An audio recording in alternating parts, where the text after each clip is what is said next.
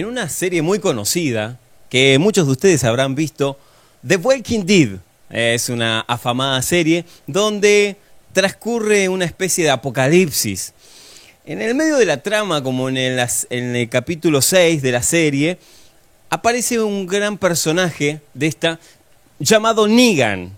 Negan es el líder de séquitos, unos 400 personajes que lo siguen a él, porque él se transforma en su salvador. Ellos se llaman y se denominan los salvadores. Yo nunca la vi, me la contó un amigo, porque yo en ese tiempo estaba orando y ayunando, como diría un famoso predicador, pero me acuerdo que me contó mi amigo que este personaje llamado Negan subyugaba a otros personajes como Rick para que por medio de su poderío le dieran, pagaran tributos de alimentos, comida y demás cosas. Pero lo peculiar que tenía Negan era que había hablado con todos los séquitos, unos 400 hombres armados, y él les había dicho, ustedes serán yo en todas partes. Cuando encuentren algún enemigo, lo que tienen que decir cuando se presenten es, ¿cómo te llamas? Yo soy Negan. Y entonces Rick un día, los compañeros de Rick también, un día se acercaron a algunos de ellos y le dijeron, ¿y ustedes quiénes son? Porque se denominan los salvadores. Y cuando le preguntan personalmente a uno, ¿y tú cómo te llamas? Le pregunta Rick. Y él le dice, yo soy Negan. ¿Y tú? Le dice al de al lado, yo soy Negan. ¿Y tú? Yo soy Negan. Así que todos eran Negan porque él se había diseminado de alguna manera entre todos sus 400 soldados. Obviamente esto es ficción y termina la ficción, pero hay una frase muy acuñada que dice que la realidad supera la ficción. Y yo les quiero demostrar en algunos minutos cómo en la palabra de Dios esto se hace tan real. Dice la palabra de Dios en Gálatas 3:27, porque cuando fueron bautizados, también quedaron unidos a Cristo. Y ahora actúan como Él. Subrayen actúan ahora actúan como Él. Primera de Corintios 12, 27 dice, vosotros sois el cuerpo de Cristo. Y Juan 13, 34 dice, como yo os he amado, que también ustedes se amen unos a los otros. Es mi oración al Padre. Dos cosas, dos características que podemos ver. Primero, cuando fuimos bautizados, cuando creímos en Jesucristo, quedamos unidos a Él. O sea que actuamos como Él.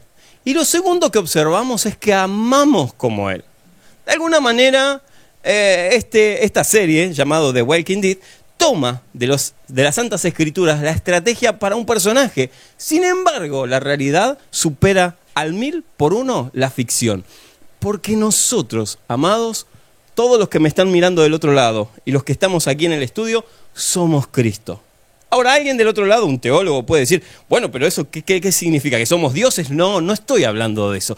Que todos somos embajadores del reino celestial en la tierra. O sea, que todos somos Cristo en la tierra. Somos sus manos, somos sus pies, somos su boca, somos sus oídos, somos sus ojos. De alguna manera cuando nos presentamos al mundo tenemos un nombre, un seudónimo aquí en la tierra, pero en el espíritu cuando el enemigo escucha de nosotros sabe que somos Cristo. Porque estamos inmersos en su sangre y a eso retrocede él. No por nosotros, se mata de risa de nosotros.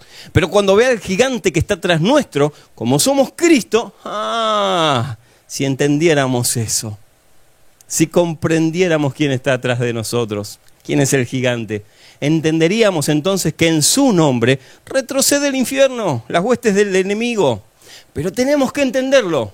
Somos Cristo en la tierra. La palabra de Dios dice en 2 Corintios, así que somos embajadores en el nombre de Cristo. Fíjense en siempre, ¿no? En el nombre del líder de líderes, del Mesías y Cristo. Nosotros somos sus embajadores, por lo cual debemos representar su nombre como corresponde. ¿Esto significa que no voy a fallar? No, no. Y acá quiero dislucidar un poquito con la palabra de Dios, con la ayuda de la palabra, dos características de Jesucristo. Y en estas dos características de Jesucristo, muchos de los que están del otro lado se van a ver reflejados, como yo me he visto reflejado. No soy perfecto, nunca lo seré, solo cuando llegue a la patria potestad, al cielo. Ahí sí voy a ser perfecto, pero acá en la tierra, mis amados, los que creen que eran perfectos, temo decirles que no soy perfecto. Los que me miran y no me conocen, no soy perfecto, soy un desastre muchas veces. Como alguien que está mirando del otro lado diga, yo soy cristiano, pero también soy un desastre. Somos imperfectos, pero vamos hacia la perfección, vamos hacia la santidad. Y para eso necesitamos ver estas dos características que arrojarán luz a nuestra vida y desasnadarán un poco los preconceptos de la religión sobre nosotros. Porque, amados, estas dos características subyugan o liberan. Depende de cómo lo mires. Acompáñenme a dos características muy concretas de Jesucristo que Él dejó cuando caminó sobre esta tierra hace 2020 años atrás y que hoy nosotros como embajadores, como Cristos en la tierra, necesitamos tener en nuestro diario andar. Primero, y lo remarqué, si ustedes lo tuvieron en su Biblia les pedí que lo remarquen. La primera característica es actúan como Él. Los seguidores de Cristo actúan como Él. Y no se trata de cambiar el carácter. ¿Saben qué, amados? Me he dado cuenta que muchas veces nosotros intentamos cambiar el carácter. Y, es como que venimos a Cristo y tenemos que ser dóciles y no mansos, porque uno piensa que mansos es ser dócil. Y la Biblia dice mansos y humildes. Son otras dos características que no viene con esto de el carácter no lo cambio. Porque uno piensa que venir a Cristo se trata de, de alguna manera, entre otras palabras, de decir, bueno, listo, yo vengo a Cristo y que me pise todo el mundo, que hagan lo que quieran de mí, que me critiquen, que me pisoteen. No, y no se trata de eso. Quiero decirte del otro lado, el que me está mirando, las familias que me están mirando, las personas que me están mirando, hombres, mujeres, hasta los cachorros ahí que andan dando vuelta a los niños. Quiero decirte, no cambies tu carácter. Venir a Cristo no significa dejar tu carácter. Venir a Cristo significa doblegar tu carácter ante Él. Y solo ante Él. ¡Wow! Doblegarlo. O sea, que mi carácter, si lastima a alguien, obviamente lo voy a tener que doblegar ante Cristo y lo voy a tener que cambiar, pero no voy a cambiar mi carácter, no voy a dejar mi carácter, porque pareciera como una secta la religión cristiana muchas veces. Venís a Cristo, te sacan los sesos de la cabeza y te ponen sesos débiles, fusilánimes, y hacemos representar a Cristo como un hombre fusilánime. Y lo que menos fue Cristo fue un hombre fusilánime. Y les voy a demostrar por qué. Él se peleaba contra los religiosos de su época los exponía delante de toda la gente, de todo, de todo el pueblo.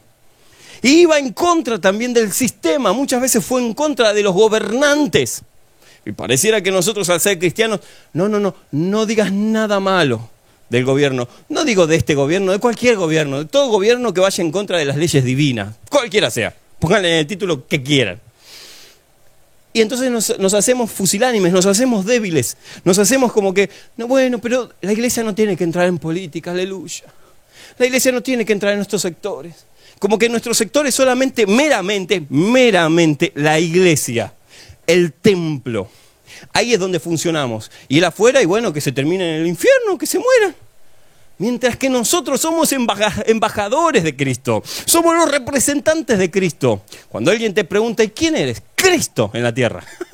Obviamente no divino, ¿no? vuelvo a aclararlo por si alguien se está conectando en este momento. No estoy hablando de apología de que somos dioses, no. Estoy hablando de que somos representantes de Él. Y llevamos un nombre en nuestros lomos, así que los debemos representar como corresponde. Y Él fue el primero que chocó contra el sistema, contra el gobierno fue el primero, en otras palabras, que dijo, de alguna manera yo me rehuso a que las ovejas de mi padre sigan un sistema corrupto, a un sistema que marca leyes que no corresponden. En esta semana ustedes me conocen porque he hablado mucho acerca del sistema de salir con pancartas y que mientras salimos con pancartas estamos perdiendo, eh, perdiendo otra batalla. La misma batalla, la misma guerra que queremos ganar con pancartas la estamos perdiendo en otro sistema que es en los diputados, en los senadores. Y una persona con altura, a quien yo respeto y admiro como predicador, como orador y como pastor, que es Osvaldo Carníbal. Se sentó, le dieron el lugar, por Zoom obviamente, y él discrepó, disertó con altura, como corresponde, y dejó el nombre de Cristo bien en claro. No transó con nada y dijo a todos aquellos diputados y senadores que lo estaban escuchando lo que tenía que decir como embajador de Cristo. Yo me sumo a ese escuadrón porque lo dijo como corresponde, sin tabú, yendo al hueso, como decimos en Argentina. Un, un representante. O sea, no perdió su carácter. Es una persona que muchos admiran, que miles seguimos porque realmente baja palabra de Dios. Pero también no se cayó cuando tuvo que haberse callado, cuando otros, quién sabe, se callarían ante el sistema. Él dijo, no transamos con Balaam, no transamos con Babilonia ni con Egipto. Las leyes divinas, Cristo en la tierra, somos nosotros. Y mientras estemos nosotros, tenemos grandes problemas con el sistema. Y quiero decirlo, mientras los hijos representantes de Cristo sigan caminando este suelo, esta tierra, el sistema tendrá muchos problemas con nosotros. Así que lo primero que quiero que observemos es que él no perdió el carácter. Ahora, ¿por qué dije que lo dobló? Y le voy a hablar a esta cámara porque lo que voy a decir es ah, profundo en todo, en, todo su, su formato. Él doblegó, siendo Cristo, su carácter ante su Padre. Porque en el Getsemaní, cuando pudo haber dicho, pero me están, me están escupiendo, me están criticando, voy a bajar una legión de ángeles y que los aniquilen, porque él podía hacerlo. No es que estaba en, sistema automático, apretó un botón y estaba en automático, entonces no podía, no podía hacer nada. No, él tenía todas las facultades de pedirle a su padre que mandara una legión de ángeles y respondería. Sin embargo, él, con un carácter fuerte, enderezado en sus convicciones, el mismo Hijo de Dios, le rogó al Padre, Padre, ¿será que podrá pasar esta copa? Estoy afligido. Y el Padre le dijo, Hijo, decirte que sí es negarme a todos mis otros hijos. Y Jesús doblegó su carácter ante el Padre y dijo, Padre, que se haga tu voluntad entonces y no la mía. ¡Wow! Esos son los representantes de Cristo en la tierra. Los que pueden decir a su propio yo, Padre, yo quiero hacer esto, pero que se haga tu voluntad, aunque tu voluntad vaya en contra de lo que yo quiero. Y tener la altura y la endereza de decir que se haga tu voluntad y si Él dice no, entenderlo y obedecerlo. ¡Ah! Esos son los seguidores de Cristo. Mis amados, no estamos jugando al cristianismo. No estamos jugando a ser evangélicos en una iglesia. Nosotros tenemos que demostrarlo, porque si no lo demostramos, los que nos rodean, los que nos están mirando posiblemente hoy en esta misma hora, dirán, ah, pero entonces son, son de doble cara, son doble personaje, porque son una cosa en la iglesia y otra cosa afuera. No, los representantes de la iglesia no son representantes adentro de la iglesia. Los representantes de Cristo son representantes afuera de la iglesia. Ahí es donde el core se va sumando, anotando, anotando en los premios celestiales, no adentro. Tanta gente se aboca a servir dentro de la iglesia y se olvidan de la afuera. Porque mi segunda característica va ligado a esto.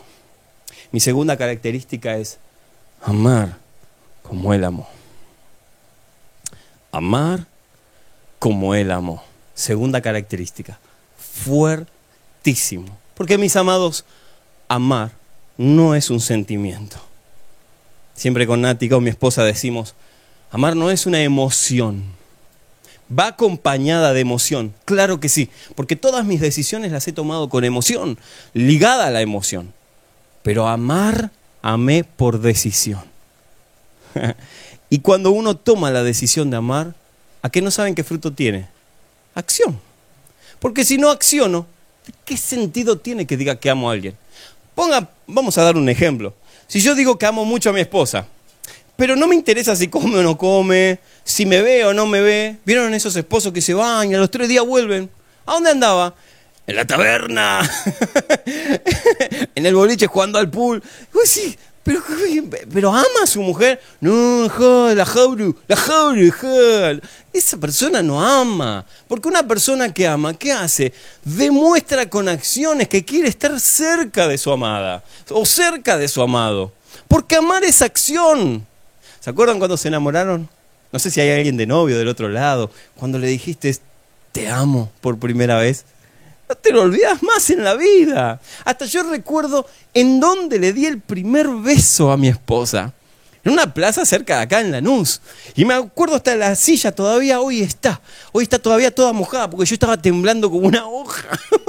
Pero me pasaba, me pasaba que cada cosa, la, la, primera vez que la tomé de la mano, la primera vez que fuimos al cine, bueno, fuimos dos veces nada más en toda la vida, porque ninguno de los dos nos gusta, pero esa primera vez que fuimos al cine, un dos por uno agarramos, miren, increíble, era ratón yo. No, no, el Señor cambió igual eso en mí, pero me acuerdo todo porque yo la amaba, me estaba enamorando y hoy, hoy puedo ah, hasta mandar a alguien al cielo. por amor a mi esposa, que nadie toque a mis niñas, a mi esposa. ¿Por qué? Porque es una acción.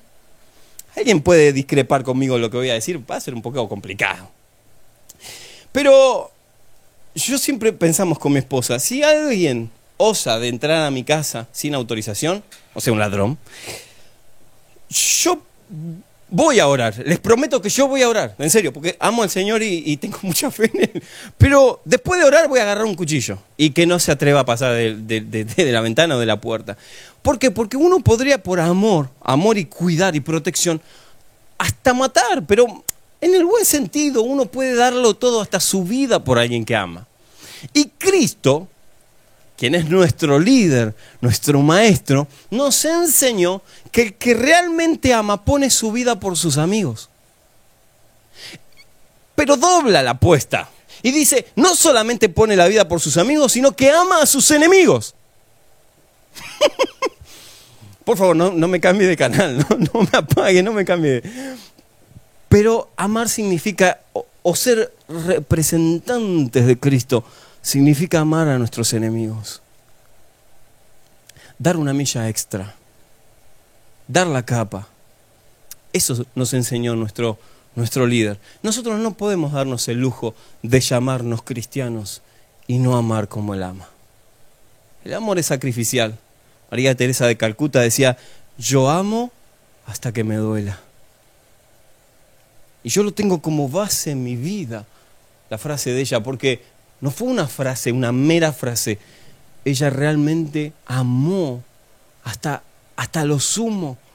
Y una vez lo compartí, la foto más famosa de la Madre Teresa de Calcuta es ella entre la tierra, unas sandalias y los dedos todos machucados de tanto caminar por el que no tenía para comer.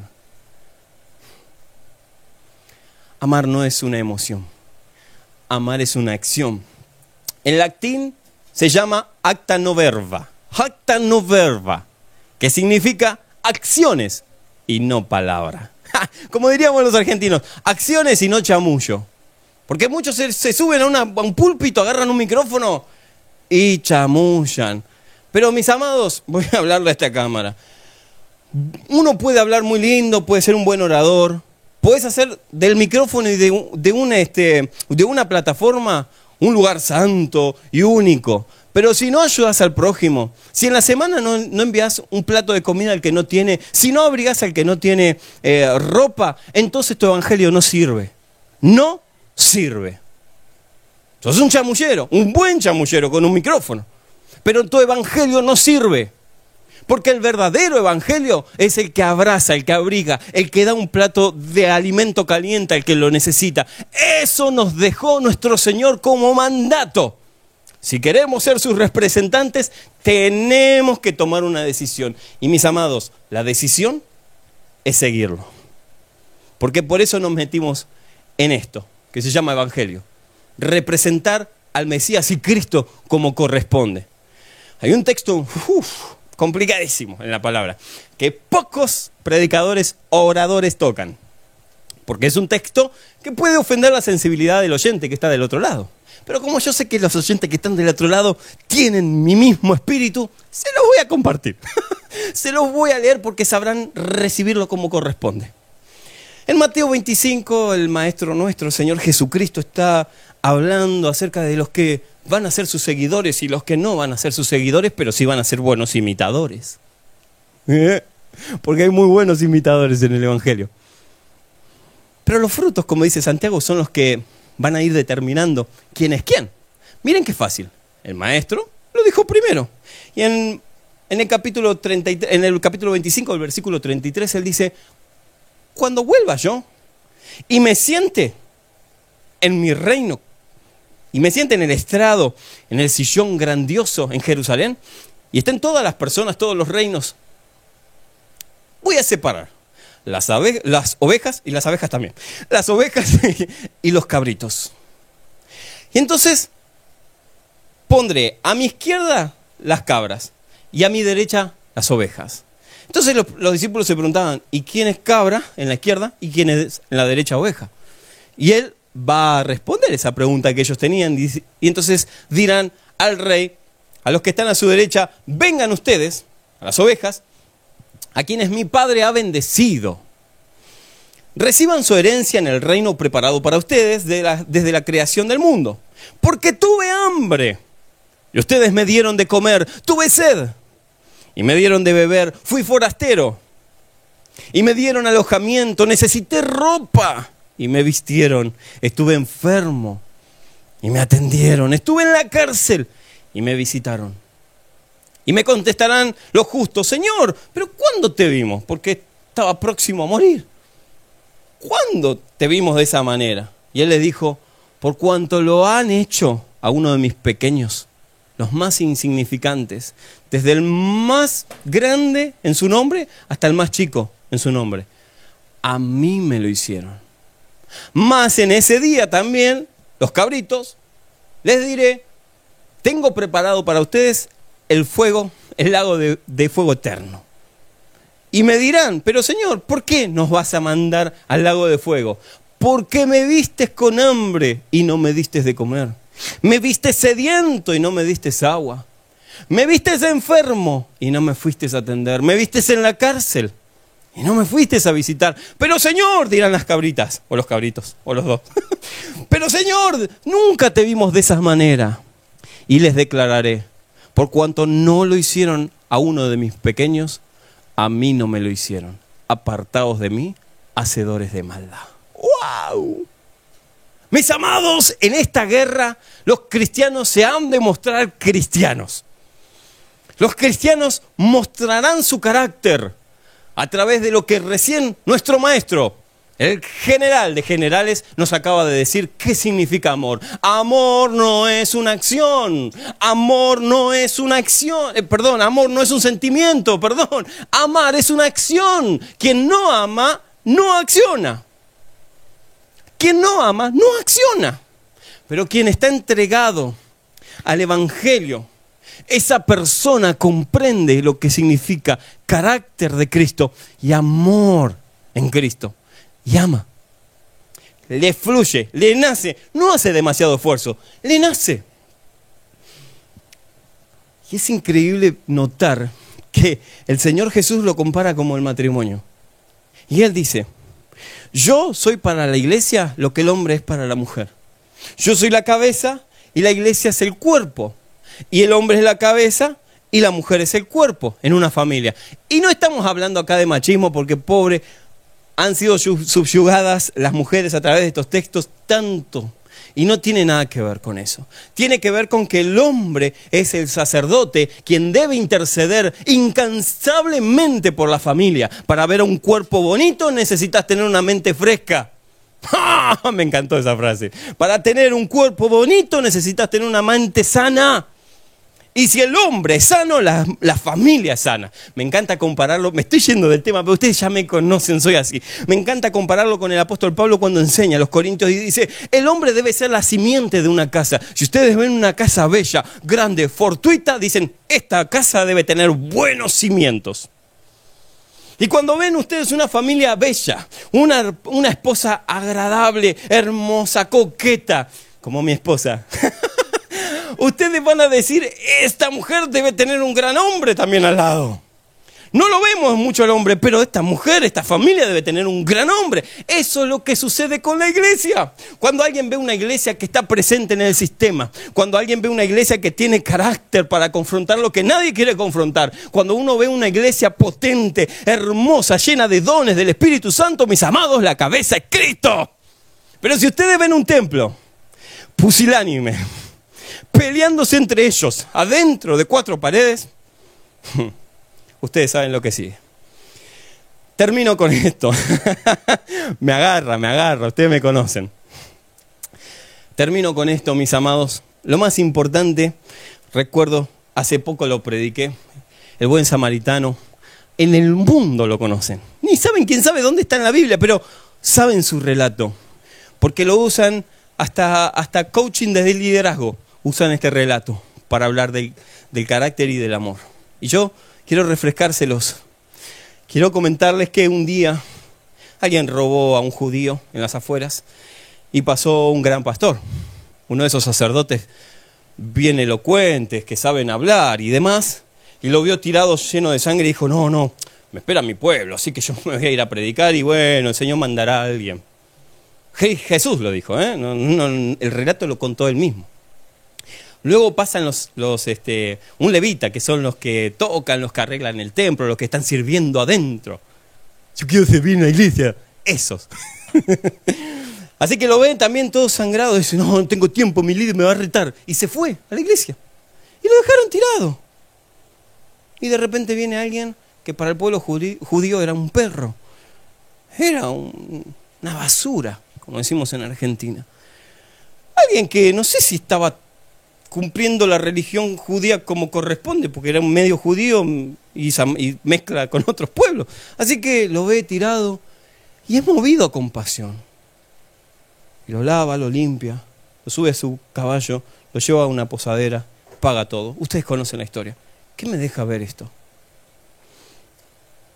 Que muchos de ustedes como yo hemos sido guiados por el Espíritu, movidos a compasión que a veces el título de pastor, líder, arcángel, querubín y todo lo que les gusta ahora en las iglesias tener como nombre, el diácono, el anciano, el obispo, no sirve para nada si no te mueve a compasión. Si sos movido a compasión, entonces en tu ADN, en tu sangre, en tu sangre corre el ADN de Cristo. Sos un buen representante. Pero si no sos movido a compasión por uno de tus pequeños hermanos, que rodean tu ciudad, entonces el Evangelio no sirve para nada, el que vivís. Dije que quería terminar con una historia y a mí me encantan las historias porque nos dejan ver un poco lo que sucede en nuestro andar cotidiano. Dice que hay un rey en su reino, es una, una ilustración nada más, ¿no? Pero dice que hay un rey en su reino y que en su reino tenía ciertas vicisitudes. Él veía que había gente muy compasiva y gente muy soberbia. Y quiso enseñarles algo a todo el reino. Así que salió con unos empleados y puso una roca en la, en la entrada principal. O sea, no había otra, otra roca. O sea, perdón, no había otra puerta. Y él en la única puerta puso una roca. Él sabía lo que quería hacer, pero dejó unos días. Así que venían los, los negociantes, veían la roca, daban la vuelta porque no podían pasar por la puerta y entraban venían sus séquitos de, jueces del imperio de la cortesía y daban vuelta también la roca. Decían, ay, este rey no invierte en los caminos, ¿por qué no sacan la roca? Algunos, algún carro se le habrá caído y lo dejó. Este rey no mira lo que le pasa al pueblo.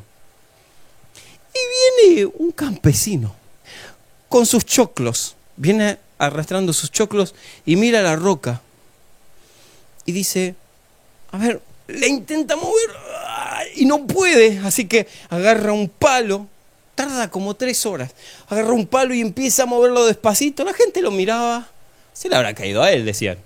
Y el campesino y la fue moviendo hasta que logró sacarla del camino. Para su sorpresa, abajo de la roca había una bolsa, una alforja, con 50 monedas de plata perdón, con 50 monedas de oro y una inscripción, un papel, un papiro que estaba en la bolsa. Palabras más, palabras, palabras menos, decía, el que es capaz de ser movido a compasión y sacar la roca para que sus hermanos entren y pasen bien, es merecedor de las 50 monedas de oro.